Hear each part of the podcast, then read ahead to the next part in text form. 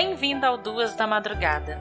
Eu sou Ingrid Oliveira e essa é uma reunião de histórias que cruzaram a minha insônia e me deixaram com vontade de contá-las.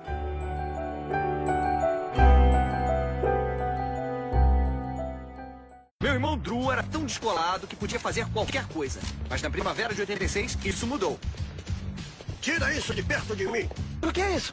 É o demônio! O cubo mágico, o desafio mais diabólico que já foi inventado. Causou ataques de nervos, divórcios e suicídios, porque era quase impossível de resolver. Deve ser moleza.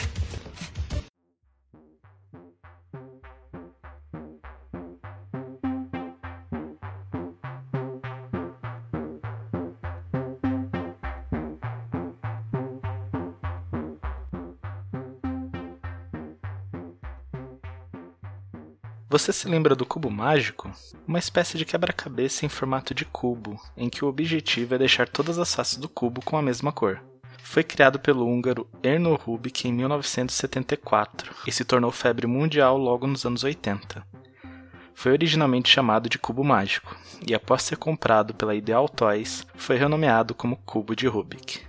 É considerado um dos brinquedos mais populares do mundo, tendo mais de 350 milhões de unidades vendidas, a versão mais famosa, patenteada pela Ideal Toys, é a 333, com seis faces com seis cores diferentes. Outras versões menos conhecidas são a 222, 444, 555, 666 e 777, um mais confuso do que o outro. Sendo ele uma febre mundial até hoje, é de se imaginar que existam pessoas que se dediquem a resolvê-los da maneira mais rápida possível, não é?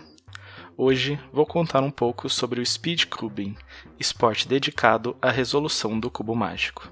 Com o enorme interesse no início dos anos 80 pelo cubo de Rubik, logo em 1982 aconteceu em Budapeste, Hungria, o primeiro campeonato mundial de Speed Cubing.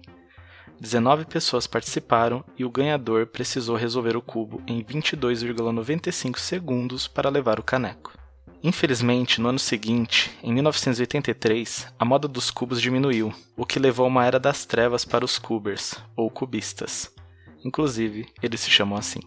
Foi com o advento da internet décadas depois e com o surgimento de sites especializados na resolução dos cubos que fizeram com que uma nova onda de cubistas surgissem, fazendo com que a febre do cubo de Rubik voltasse e em 2003, em Toronto, no Canadá, aconteceu a segunda edição do Campeonato Mundial de Cubo Mágico, organizado pela World Cube Association.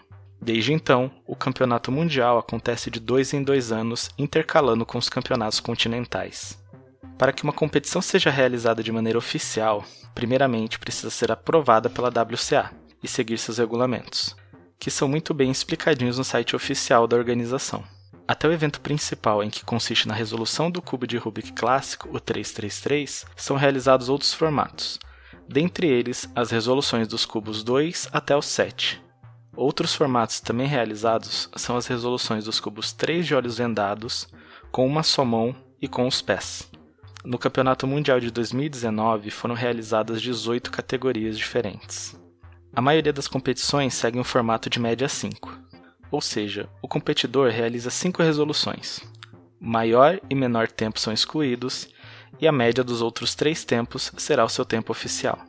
Em cada rodada, o competidor recebe o cubo, que foi embaralhado previamente por um computador, e ele tem até 15 segundos para inspecionar o cubo. Uma penalidade de 2 segundos é aplicada caso não seja respeitada essa regra, e se após 15 segundos o competidor não terminar a inspeção, a rodada é considerada sem resolução.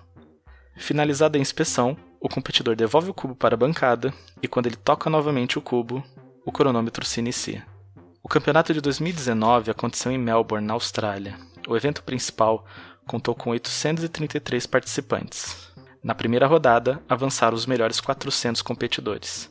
Na segunda rodada, os melhores 80. Na semifinal, 16 avançaram para a grande final.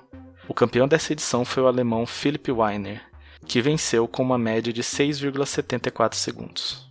No Brasil, o primeiro campeonato oficial foi realizado em 2007, com o Brasil Open 2007 em Sumaré, São Paulo. Pedro Santos Guimarães venceu o evento principal com a média de 17,71 segundos. E em 2015, o Brasil recebeu a oitava edição do Campeonato Mundial, que foi realizado na capital de São Paulo. O australiano Felix Zendegs venceu o evento principal com a média de 7,56 segundos. Algumas curiosidades e dados importantes sobre o speed cubing.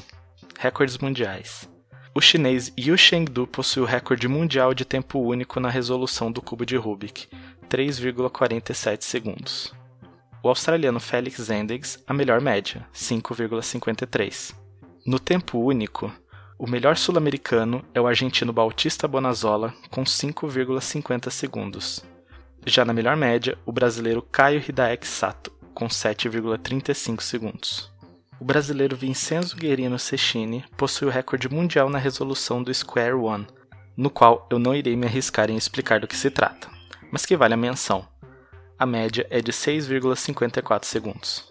O estadunidense Max Park detém o maior número de recordes, 5 médias e 4 tempos únicos das 18 categorias. Infelizmente, devido à pandemia do coronavírus de 2020, que se estendeu até 2021, não houve até o momento da gravação a marcação da próxima edição do Campeonato Mundial. Aguardamos ansiosamente pela próxima edição. Até mais!